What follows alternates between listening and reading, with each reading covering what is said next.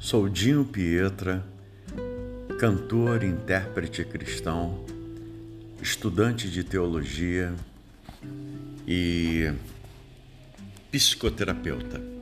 Hoje, com esse programa, né, com esse quadro, na verdade, a gente vai iniciar a reflexão do dia e da noite com um grande pregador, tá? Charles Randall Spurgeon, é, pregador da, do século passado, século XIX, na verdade, pregador inglês, em que escreveu esse maravilhoso livro de reflexões, manhã e noite, e quero compartilhar com vocês, tá? Então, toda segunda, quarta e sexta, esse quadro entra no meu podcast. Manhã, 12 de março. Amarás o teu próximo. Mateus 5:43. Esse é o tema, a palavra-chave. Amarás o teu próximo. Talvez ele nade em riquezas e você seja pobre, e vivendo em sua casinha humilde, ao lado da mansão imponente dele, veja todos os dias suas posses, seu linho fino e seus suntuosos banquetes. Deus concedeu a ele esses presentes. Não cobice sua riqueza e não tenha pensamentos ruins sobre ele. Fique satisfeito com a sua porção.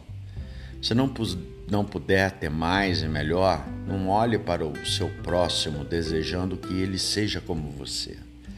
Ame-o e então não invejará. Talvez por outro lado você seja rico e perto de você morem os pobres. Não se abstenha de chamá-los próximos. Você deve amá-los. O mundo os chama de inferiores.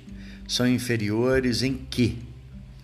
são muito mais parecidos a você do que imagina, pois Deus, de um só, fez toda a raça humana para habitar sobre toda a face da terra. Seu casaco é melhor do que o deles, mas isso não significa que você seja melhor. São homens e o que você é mais do que isso. Esteja atento em amar seu próximo mesmo que ele esteja coberto de trapos ou mergulhado em profunda pobreza. Mas talvez você diga: não posso amar meu próximo porque, apesar de tudo que faço, ele retribui com ingratidão e menosprezo. Então há mais espaço para o heroísmo do amor, né? Você seria capaz de ser um guerreiro em cama de penas em vez de suportar a dura batalha do amor? Fica essa pergunta. Aquele que ousar mais deverá ganhar mais, e se o seu caminho de amor é difícil, trilhe-o ousadamente. Ainda assim, ame a seu próximo no bem e no mal. Acumule brasas vivas sobre sua cabeça, e se ele for difícil de ser agradado, Procure não agradá-lo, mas agradar o seu mestre.